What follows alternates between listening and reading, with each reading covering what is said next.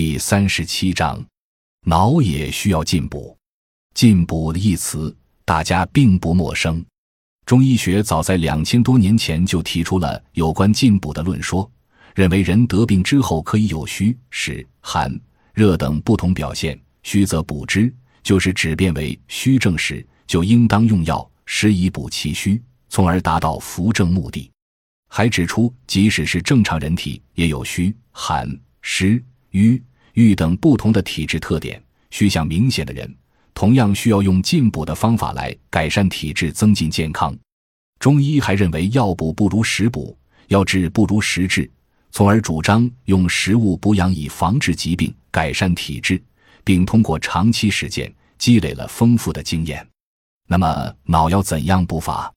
从营养学角度分析，蛋白质是脑细胞的主要成分之一。它占脑重量的百分之三十至百分之三十五，所以蛋白质的缺乏对于脑是极其敏感的。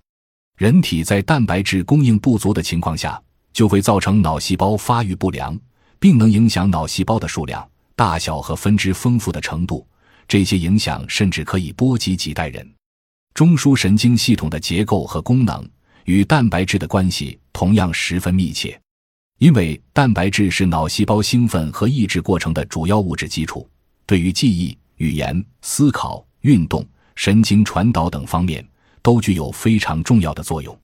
脑的重量，除去水分，有一半是脂类，在脑中的脂类主要是亚油酸、亚麻酸和花生四烯酸这三种脂肪酸，前两种是构成脑细胞的重要成分，而这几种脂肪酸不能在体内合成。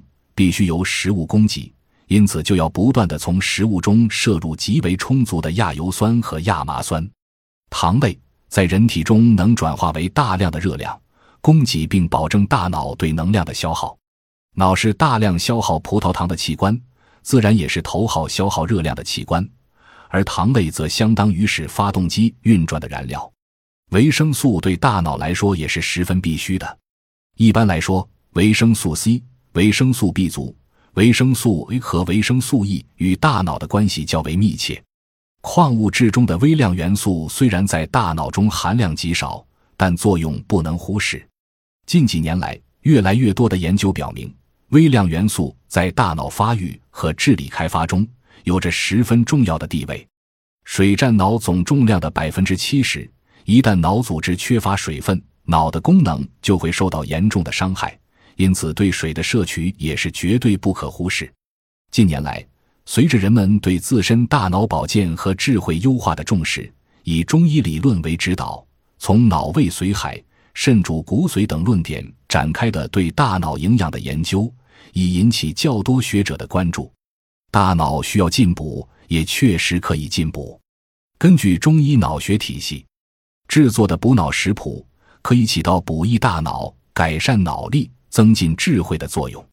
专家提示：脂类是脑内不可缺少的营养物质。脑的重量除去水分之后，有一半就是脂类。脂类在脑的复杂精巧功能方面作用独特。